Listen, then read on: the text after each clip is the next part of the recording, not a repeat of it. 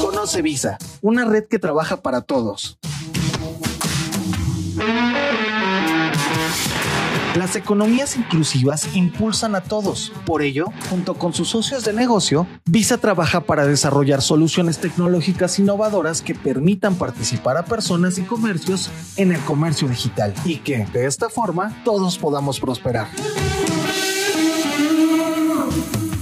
Muy buenos días. Después de una breve pausa para platicar sobre el nuevo aeropuerto, volvamos a temas de la banca. En el marco de esta convención bancaria que inicia mañana en Acapulco, hablemos de un proyecto al que hace casi tres años apostó la banca para digitalizar al país. Seguramente ya saben de cuál hablo y se estarán preguntando lo mismo que yo.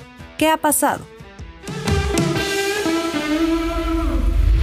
¿De qué estamos hablando?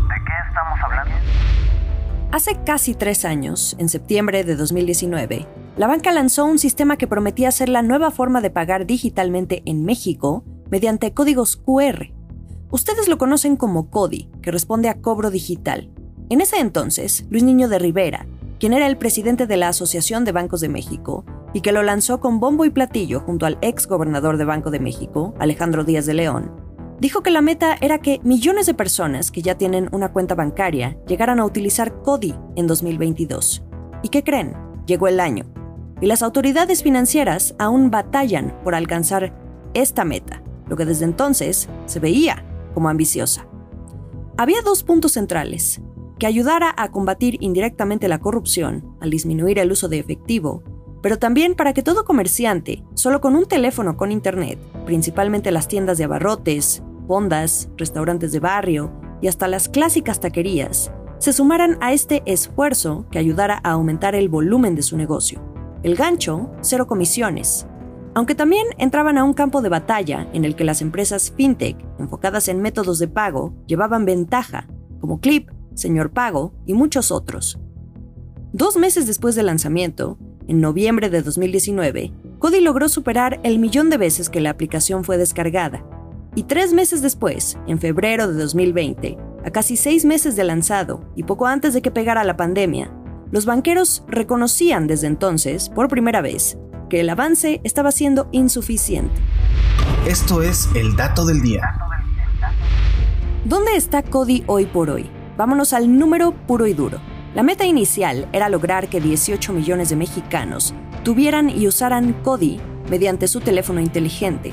Al 14 de marzo de 2022, hay registradas solamente 12.854.584 cuentas validadas. Esto quiere decir que pueden generar mensajes de cobro y están asociadas a un dispositivo.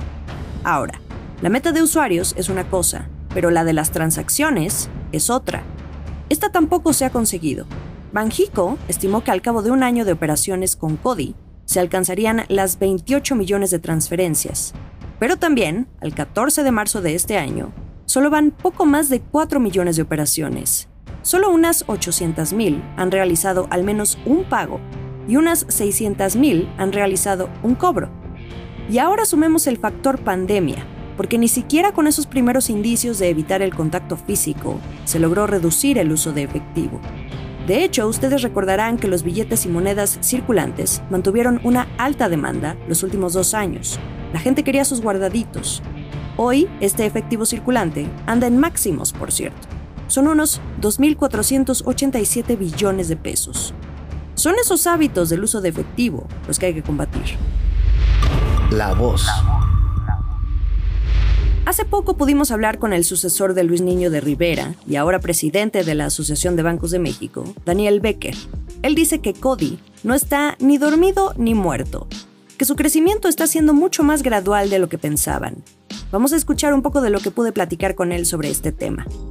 Me parece que requiere un relanzamiento, que requiere a lo mejor calibrar algunas cosas, pero sobre todo mucho más información. Y también no hay que olvidar que eh, el, Quick Response, el QR famoso que utiliza el COI, también son herramientas que se van obsoleciendo, se van haciendo obsoletas de forma muy rápida.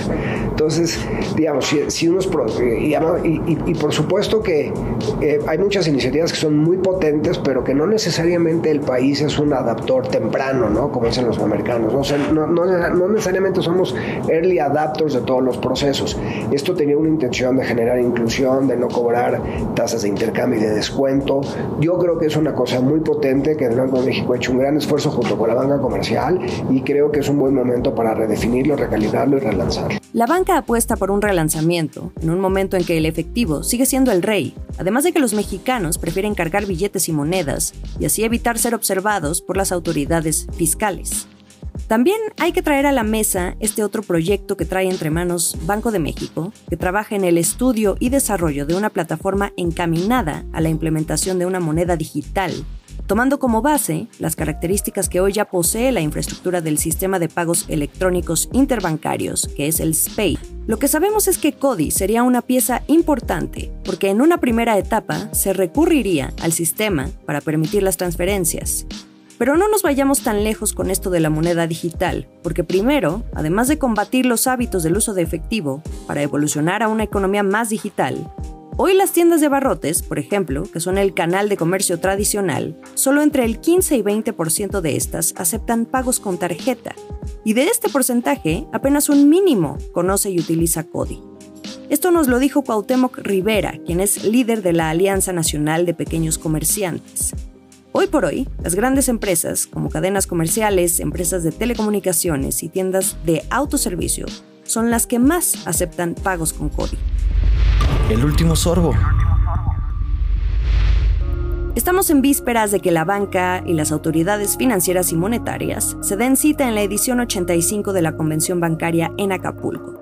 Este evento que da inicio mañana jueves y que tiene como temática central una banca incluyente en la era digital y también asuntos de cambio climático, lentos pero seguros, lo ideal sería escuchar en estos dos días de reuniones los planes concretos que tienen hacia CODI, un poco de más claridad también sobre la moneda digital, para evitar que se esparza una percepción de mucho ruido, pocas nueces.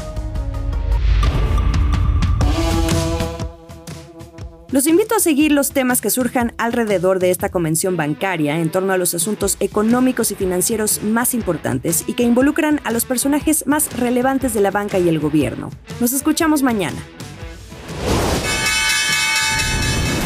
Esta fue la estrategia del día, escrito y narrado por Jimena Tolama, producido por Arturo Luna y Daniel Hernández. Que tengas un día muy productivo.